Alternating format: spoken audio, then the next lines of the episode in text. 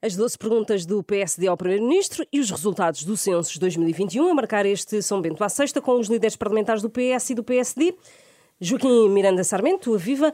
Esta semana a Renascença deu conta de deputados da sua bancada que acham mesmo má ideia e um erro do PSD ter sequer ponderado a instalação de uma comissão de inquérito à gestão da banca. Estas 12 perguntas que agora a, a, a bancada parlamentar faz ao eh, Primeiro-Ministro é uma espécie de emendar da mão? Não, uh, isto faz parte. Repare, uh, há um livro que foi lançado do jornalista Luís Rosa, com base numa investigação jornalística e com base num conjunto, num testemunho alargado, creio que 30 horas de entrevista, do ex-governador do Banco de Portugal, Dr. Carlos Costa. Esse livro traz um conjunto de novos factos ou novas revelações, se quisermos chamar assim, obviamente com a interpretação daquilo que é uh, a, a, interpretação do Dr. Carlos Costa sobre esses uh, factos, essas revelações, uh, mas essa nova informação, por assim dizer, levam a que o PSD tenha decidido fazer um conjunto de perguntas ao Sr. Primeiro-Ministro e, em função daquilo que forem as respostas que o Sr. Primeiro-Ministro vier a, a, a fazer, a, ponderar o, quais os passos seguintes. O primeiro tema tem a ver com telefonema que o Sr. Primeiro-Ministro fez em 2016 ao Dr. Carlos Costa sobre o facto de que a engenheira, a engenheira Isabel dos Santos uh, não, não, não lhe foi dada a, a, a, a idoneidade para exercer funções de administração no Aerobic.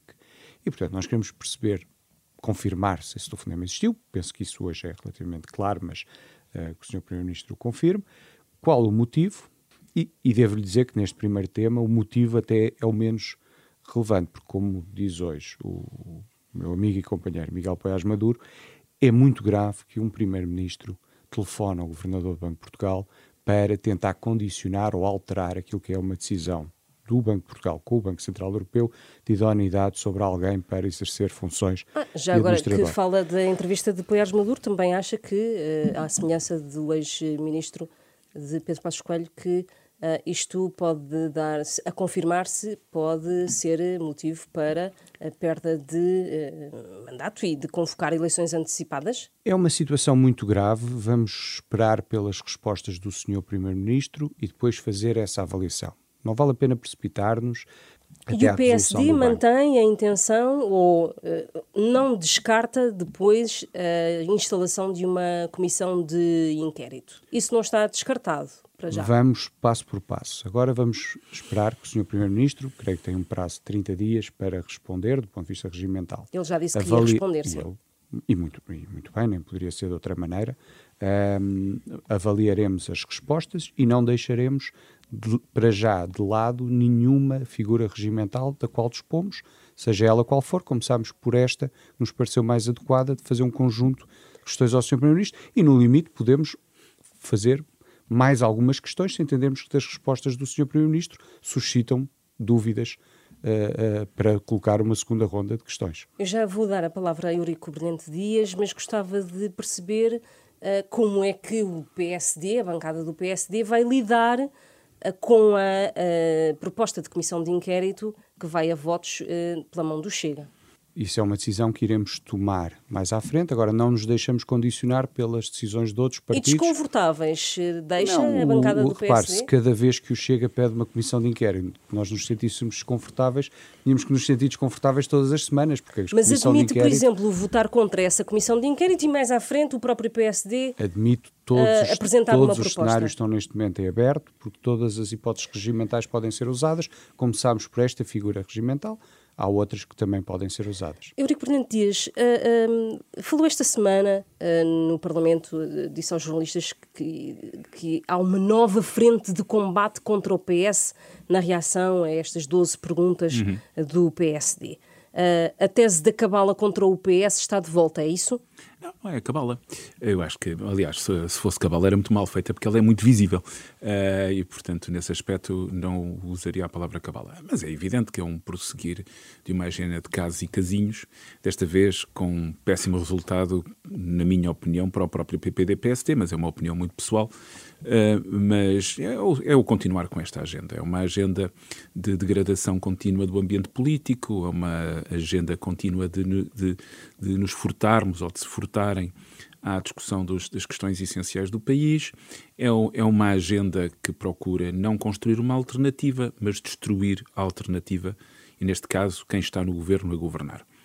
É um péssimo sinal para o sistema político português até porque os fundamentos são, na minha opinião, quase óbvios e as 12 perguntas que são feitas não têm qualquer razão de ser, porque qualquer leitor atento, quer num caso do, do, do, do famoso telefonema, quer então na questão do Banif, que é uma questão que eu conheço com muita profundidade, fui relator da comissão de inquérito, e, portanto ouvi muitas horas o senhor eh, ex-governador Carlos Costa, ouviu uh, em se não me falha a memória, não duas, mas três vezes que foi à Comissão de Inquérito.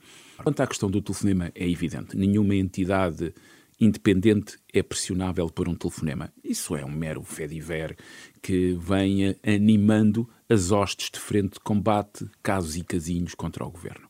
Que eu não em gosto. relação à comissão de inquérito anunciada pelo uh, líder do uh, Chega, o que é que espera que as oposições façam, nomeadamente eu... o PSD? O, PSD, está aqui o Joaquim Miranda Sarmento, eu não vou falar pelo PPD-PSD, com certeza. Mas é uma pergunta Agora, que eu o Partido coloco. Socialista votará contra a Comissão de Inquérito. E, e depois, naturalmente, há instrumentos de, de putestativos que podem ser usados, e neste caso só podem ser usados pelo PPD-PSD, porque o Chega não tem um deputados número, suficientes. um número de deputados suficientes. Para efeito, penso que são necessários 46, estão-me falhar a memória. Certo. E, portanto, é claro que só o PPD-PSD o pode fazer. Agora, para nós, eu vou ser sincero, nós votaremos contra porque achamos que não há nada a, a, a esclarecer. O Sr. Primeiro-Ministro já disse que responderia naturalmente à, car à, à carta e às perguntas e, e, presumo que serão respostas muito substantivas e então, no caso do Banif, eh, serão mesmo muito substantivas porque nós conhecemos muito bem a história. Deixe-me só uh, duas, duas notas sobre aquilo que o Eurico Brilhantias disse. Bom, primeiro, sobre os casos e casinhos, não é a oposição que os cria, quer dizer, não foi a oposição que nomeou que o Dr. Miguel Alves, Estado de Estado, nem que fez um despacho... Uh, com não sei quantos aeroportos que depois foi revogado no dia seguinte, etc, etc, etc. Mas há um segundo ponto sobre aquilo que o Eurico Brilhantias disse que eu também queria ressalvar. O telefonema não é uma questão uh, menor.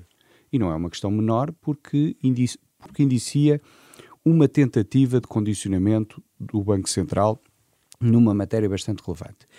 Gostava então de mudar de, de tema. Os resultados do censo de 2021 temos 182 idosos por cada 100 jovens, 20% da população está concentrada em 1,1% da área do território, sobretudo no litoral. Joaquim Miranda Sarmento, o PSD tem propostas para responder a um problema tão grave como este? Este é o, junto com a falta de crescimento económico que o país tem tido nos últimos 20 anos, este é o grande problema para as próximas décadas. Eh, aquilo que os estudos apontam é que, no melhor cenário, se nada for feito, Portugal passará de 10 milhões, pouco mais de 10 milhões de habitantes que tem neste momento, para um, cerca de 8 milhões e meio. E, e, e, portanto, não só uma redução significativa da população, que num cenário extremo pode até chegar aos 7 milhões em 2050, como uma população cada vez mais concentrada numa pequena faixa litoral do território. E, portanto, este, este sendo o maior problema que o país tem, o maior desafio das próximas décadas, exige respostas a dois níveis. Ao nível do fomento da natalidade e ao nível da atração de uh, imigrantes e atração de portugueses que saíram nos últimos 15, 20 anos e que podem regressar. E nesse sentido, eu acho que mais do que aquilo que possam ser as propostas de um partido ou de outro, e o PSD tem várias, eu entendo que é preciso um forte compromisso, um compromisso de regime entre, para, para este tema. Por qualquer uh, decisão que seja tomada, ela tem, só terá efeitos no médio e longo prazo. Vale para várias mais, legislaturas. Vale para várias legislaturas, mais no caso da natalidade do que na imigração, porque na imigração os resultados podem ser mais rápidos, no caso da, da natalidade os resultados são muito mais lentos. E, portanto, eu acho que era importante que os principais partidos, neste caso, sobretudo, o PSD e o PS, que são os partidos que alternam do ponto de vista de de, de poder e de governo, uh, de facto estabelecessem um compromisso para políticas estruturais que olhassem para o fomento da natalidade e para uma maior atração da imigração. No caso da imigração, nós defendemos no programa eleitoral um sistema, uh, como existe, por exemplo, no Canadá, um sistema uh, de atração de uh, imigrantes qualificados, e quando digo qualificados não digo só necessariamente ponto de vista uh, de formação superior, mas também de mão de obra especializada para a nossa indústria, porque uh, esta redução de população que uh, todos os estudos apontam para as próximas décadas, em parte ocorre na população mais jovem, mas ocorre sobretudo na população ativa. E, portanto, se nós hoje já nos debatemos com problemas de falta de mão de obra em alguns setores, e alguns deles especializados, civil, uh, e a própria indústria também, esse problema vai se agravar por este efeito demográfico. Portanto, nós temos de ter uma política de imigração que procure atrair as um, pessoas e pessoas que depois sejam úteis para os setores que têm falta de mão de obra. E depois temos de ter políticas de natalidade, e, e só para terminar, uh, ao nível dos rendimentos, ao nível da proteção laboral, ao nível uh, das creches e dos jardins de infância. E, portanto, é esta conjugação de políticas estruturais de longo prazo que eu acho que é importante que o país uh, defina, porque tudo o que seja feito hoje, sobretudo na natalidade, vai ter efeitos a 15, 20 anos, não antes. Uh, Eurobrilhante Dias, uh, Joaquim Miranda Sarmento falava aqui de um, uh, da necessidade de um compromisso de regime, um acordo entre os dois grandes partidos que alternam no, no governo.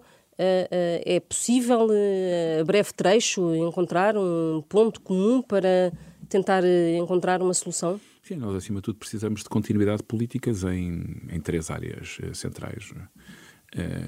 na política de imigração, eh, precisamos de continuidade e o Governo tem dado passos muito importantes nessa área. Uh, o acordo de mobilidade no quadro da CPLP é um instrumento muito importante. Uh, a nova geração de, de, vistos e de autorizações de residência, em particular para nómadas digitais e para, para os startups visas, são outros instrumentos que se usam e temos que continuar nessa, nesse eixo da política de migração. Uh, Devo dizer que me preocupa uh, a forma como a extrema-direita olha para esta política de, uh, de imigração. O país precisa de pessoas e colocar portugueses contra imigrantes não é seguramente uma boa opção para o país. Há uma segunda dimensão, que é a dimensão das políticas de natalidade, sem dúvida, e depois uma política que deve ser bastante uh, eh, eficaz no quadro da retenção de talento e, eu, eu, de forma mais prosaica, permitir aos jovens que fiquem no país e que possam desenvolver aqui a sua vida, ter aqui a sua família e, e ter aqui a sua atividade profissional. Não passa por subsídios nem apoios. Há eh, uma de... panóplia muito diferente, um, mas se não, se não criarmos boas condições para bons empregos com bons salários, os subsídios são importantes, a política fiscal é muito relevante. Uh, os apoios diretos à natalidade que muitos municípios têm, por exemplo, por esse, por esse país fora, são relevantes. Eu não digo que sejam despecientes, mas a grande questão é a qualidade do trabalho que geramos e o salário que somos capazes de pagar por esse trabalho. E é possível Isso um é muito, entendimento é muito entre os partidos parece, sobre estas questões, porque me parecem que vão eh, no que mesmo sentido. Não me parece impossível, até porque o diagnóstico está feito. Eu só queria dar um, um pequeno apontamento de esperança apesar do valor ser negativo. O, os dados dos censos uh, dizem-nos que 1,6 milhões de portugueses foi perguntado, foi perguntado e respondeu que tinha uh, imigrado e que tinha regressado. Que tinha imigrado para diferentes países, da África de língua oficial portuguesa, para o Brasil, para a França e para outros países europeus, Alemanha, Suíça, a própria União do Reino Unido e que tinha regressado. E esse é um aspecto que é importante, porque eh, significa que nós temos alguma imigração que sai. A imigração, tecnicamente, só acontece quando, as, quando os cidadãos estão mais de um ano fora, portanto, as pessoas que saem seis meses ou até um ano sendo deslocados não imigram eh, eh, propriamente, mas regressaram. E ao regressarem, uh, estão em Portugal. O que seria se nós, nos últimos anos, não tivéssemos tido saldos migratórios positivos que permitissem que algumas dessas pessoas tivessem regressado ao país e por isso iniciativas como o programa Regressar, que foi lançado ainda pelo 21 Governo Constitucional, se não falha a memória, o primeiro governo liderado pelo Dr. António Costa, são relevantes e são, são úteis. mas não resolvem estruturalmente o problema. Portanto, eu não vou dizer que essas medidas. É um problema para são... gerações, como dizia. É um problema de gerações que tem uma primeira velocidade mais centrada na migração, no apoio à natalidade, e como dizia o Joaquim Miranda Sarmento, estou muito de acordo, isso é, um, é uma questão que terá efeitos no longo prazo, e uma boa política de retenção de talentos, e é por isso, por exemplo, que para mim, que tive responsabilidades na área da captação de investimentos direto estrangeiro, é tão importante captar bom investimento qualificado que gere postos de trabalho para, para uma geração que tem mais qualificações académicas e profissionais e que, acima de tudo, tem a expectativa de ter melhores salários. E isso é muito importante e para esse caminho temos que estar disponíveis todos. É a nossa, mais do que a nossa obrigação, é o nosso dever. Está assim terminado este São Bento à sexta. Regressamos na próxima semana. Muito bem.